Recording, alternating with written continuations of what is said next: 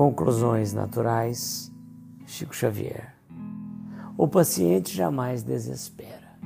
O inquieto reclama agora ou depois. O corajoso suporta as dificuldades superando-as.